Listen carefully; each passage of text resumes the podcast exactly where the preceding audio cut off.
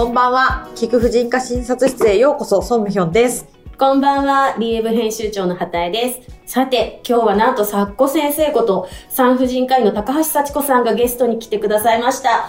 連載初のゲストです。イエーイサッコ先生いらっしゃいまえー、サッコ先生には、8月にリエブの連載、私のウェルネスを探してでロングインタビューをさせていただきまして、子供のママもセックスしたへの模範回答は、性教育の不安に応えますと題した前編が、なんと62万すげえ7000 PV という記事、大ヒット。す。すげえ。で、後編のタイトルになった趣味性教育、特技性教育、仕事性教育。もう名言でしたよね。いつもおっしゃってますね。すごいですよね。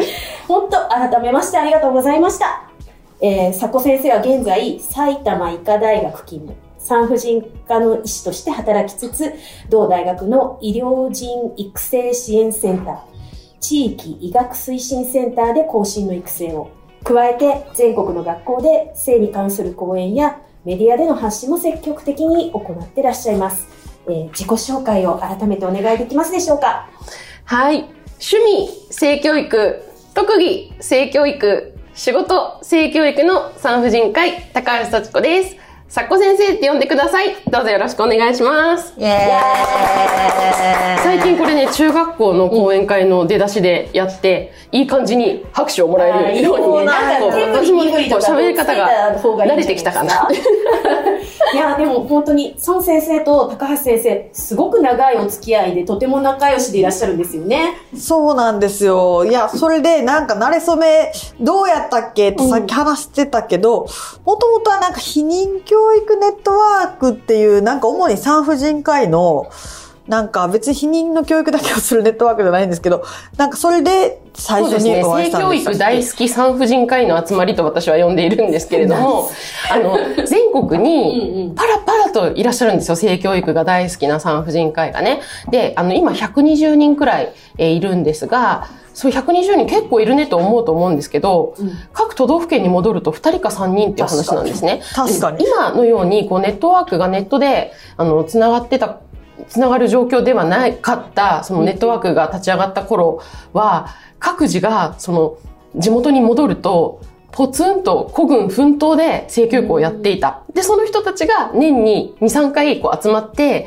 その自分たちの地元での性教育の状況とかを熱く語り合っている会だったんですよね。で、そこに今若い人たちもだいぶ入ってくるようになって、で、えー私も途中からもちろん入れていただいて、で、孫先生も入ってきてくださって、そうなんですよそこで繋がることができま今した。は結構こう物理的に皆さんで LINE 交換とかしたりとか？ああ、そうですねなんかそういう忌憚のない LINE グループがあって、なんか日常のトピック、例えば、はい今日とかだと、うんあの、リアルに HPV ワクチン推奨再開、イエーイみたいなんとか、なんかね、あの、はい。そうですね。我々の、あの、こう、ジャンルはすごくデリケートな話題が多いので、うんうんそういうのの意見交換うをん、うん。してる感じです。あもうじゃあやっぱり頻繁にもうご連絡を。ま、毎日何かしらは会話してるような感じがしますね。LINE でじゃないですか。そう。まあなんかグループで喋るのもあれば、うんもうちょっと小グループで喋るのもあればうんう、ん幸子先生だけで喋るのもあるみたいなうん。感じでね。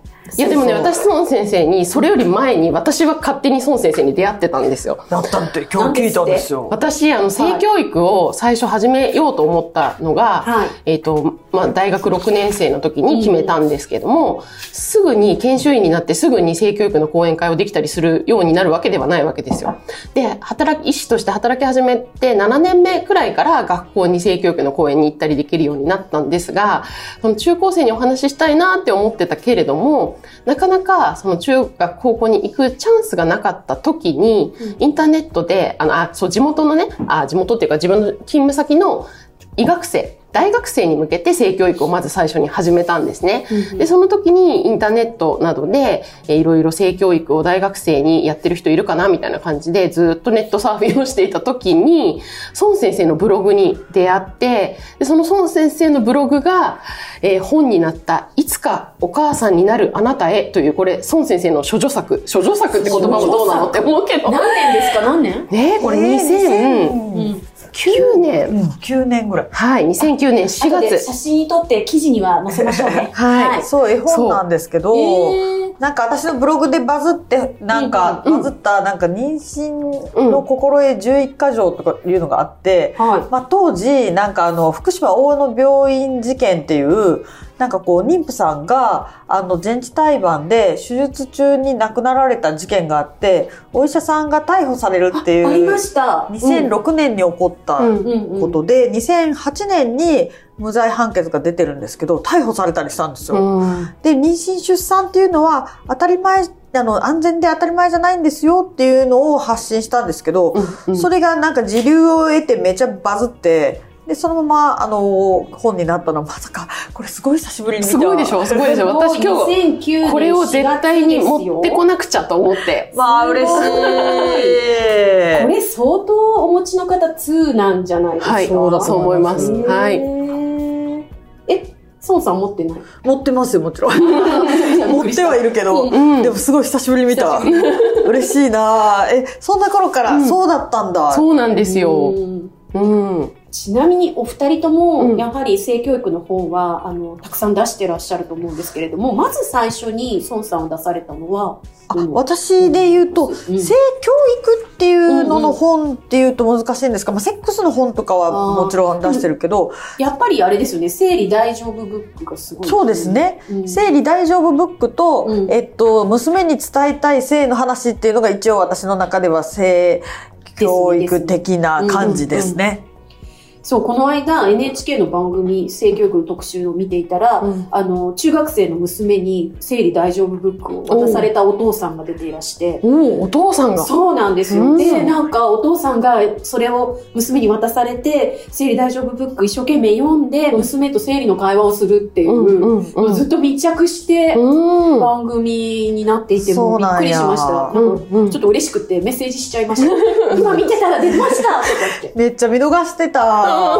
あれ、版元の人知ってんのかな、うん。確かに。なんそそっか、別にわざわざ許可は取らないですもんね。私のは取らないけど確。かに。うんそう。そうなんや。そう、でもやっぱりね、お二人がそうやってどんどんこう、まあ、本にするのもすごく大切だし、メディアに発信していただくのも、なんかやっぱり二大巨頭っていうイメージがありますいやね。全然あのねメディアに出ていらっしゃるそんなことないですよ。性教育をやっているうん大御所がたくさんおりまして、たくさんいてその、その先生方が、ってるのそう、あの、切り開いてきてくださっうんて、しかもなんか、うん。冬の時代が性教育バッシングというね、冬の時代があって、そこを頑張って乗り越えてきてくれた先生方がいたからこその、今、今今の私ちょっと性かなと教育ブ思います。ームみたいな。しかも、あの、幸子先生は、まあ、こう、性教育、もう趣味も全部性教育。で、私は性に興味あるけど、どっちかっていうと、性科学とか、うんうん。まあ、なんか、セックスとか、なので、ちょっと微妙に専門分野がちょっと違うので、うんうんいつもこう、リスペクトみたいなああリスペクト感じの。お互いにですよで、さ、さっこ先生の本もいろいろあって、うちの娘も、あの、読ませてもらってるんですけど。ありがとうございます。このサッコ先生と体心研究所とかめっちゃいい本で。いいですよね。そう。私多分最初にお会いしたのは、この本を出版される時に取材に行かせていただいて、もうつい最近なんですよね、実は。あの、この本は、はいえっと、リトルモアさんという出版社から出ているんですけれども、その編集者さんたちが、小学生向けの性教育の本を読み漁ったけれども、自分の子供に渡したいものがなかなか見つからなくって、で、この人なら作ってくれると見つけてくれて、やりませんかっていう熱い手紙が届いてですね、それで作ることになったんです。そうなんや。内容も結構かなり熱い感じよ親がね。いて、うん親が読んで教えるための本じゃなくて、うんうん自分で読ん小学生で。が自分で読めて、すんなり頭に入るようになってたから素晴らしいなと思って。あの、まあ小学校4年生向けの性教育の講演会の内容がそのまんま本になっているというちょうど状況です。うちの娘が小4でドンピシャで、うん、あの、熟読してました。ああ、嬉しい。ありがとうございます。うちの子なんかあの、ちょっと性教育本が好きすぎて。それってなんとなくこうママがこういうお仕事しているからっていう影響もあるんですか、それがや、それももちろんなくはないと思うんですけど、お家にあるからでもなんか、あの、僕どこから来たの？っていうかなりの本を、もうなんか、もうおばあちゃんに隠されても見つけ出して熟読するみたいな。ちょっと待って。小1ぐらいから読んでなんでおて。ばあちゃんを隠しているんですか？そう、もうおばあちゃん古い人だから、隠さないでよって感じで、もう今なんかもう家2冊あって好きな時に読めるようになってますからね。いや、昔はね、そういうは隠しとくもんだったけれども、なんか今はむしろ、なんか知らないところで勝手に学んでくれるなんてなんてありがたいみたいな。そうなんですよね。でなんかやっぱり喋るの気恥ずかしい部分もあるから、もうさりげなく置いといて、なんとか読んでくれないかなって思うので、もうお二人の本を積み上げておくべきだなって。ね、歪んだ情報がネットから入ってくる時代なので、うんここに書いてあるのは大丈夫だよっていうものをね、ちゃんと渡してあげれるといいですよね。ねなんかこうネットでかじった情報で実際の体験にたどり着いちゃう人たちがすごいやっぱり多い気がするので。そうなんですよ。今なんかほら、あの、小学生も、まあ小学生入る前から、なんか YouTube とか見るじゃないですか。うんうんうん。なんかこう微妙な情報がどんどん入っていってしまうので、うん。やっぱりなんか、あ、幸子先生あれよね、動画もやってるよね。あ、動画はめちゃ大事っていう、うん。えー YouTube チャンネルで、えっと、私と、あと、宮本由紀先生と伊藤かな子先生の3人組のあのチャンネルなんですけど、まあ、それぞれがそれぞれの内容をアップしていますが、私は性教育の講演会、中高生向けの講演の内容を、えー60分の内容を10本に分割してアップしています。今日行った中学校、今日午前中も講演があったんですけれども、あの、今日1時間しか授業がなかったんですね。45分しかお話できなかったので、今日はみんなには他の学校の半分しかお話できないからね、他の学校でどんなお話してるか聞きたい人はめちゃ大事、見てね。って紹介して、まあ何人が見てくれるかわかんないですけどね。どうですか？あの、コロナ禍でなかなかリアルにこう行って講演とかする機会が減ってしまっていると思うんですけれどもあいえ、最近の講演会はどんな感じでやってらはい、っしゃるもうんですか今月11月は25本講演がある感じで。25本ってそれ、対面？毎日、うん、あの、大学生のオンラインの講義とかも含めてですけど、あとは対面の中学校、小学校もやってます。えっと、2020年の3月から5月に一斉休校になった。あの時は3月1ヶ月で20件の講演がキャンセル、オールキャンセルになりましたけれども、もう、もう全然、はい、戻っている感じです。じゃあ逆に、こう、なかなか遠くて伺えなかったところにはオンラインででそうなんきるし、リアルにも行けるし、はい増えて仕方がないですね。増えて仕方ないね。熊本の教育委員会とか、新潟の教育委員会とか、はい、いろんなところにオンラインでお話できていますね。私もなんかコーチとかオンラインでやってたけど、そういえば昔ね、畑江さんとね、一緒に行きましたね。一緒にねなんかこう地方の高校生のところ楽しかった また行きたいですね。行きたいですえー私も私も。あ、ですよね。あ釧路に今度ね、い一緒に行きたいよね。あ、いや、釧路行ってきたの。もう今月あ行そうですよね。なんか行かてました。うん。そっか、じゃあちょっとコロナも落ち着いてる間に、ちょっと性教育案件企画してください。私何の人だったか分からなくなってきたけど、いやでもでも本当に必要なことだし、もう何度もお二人にはお伝えしてますけれども、今、リー読者、リー世代が一番読みたい、興味のあるトピックが性教育なんです。いや、そういう時代が来たかと。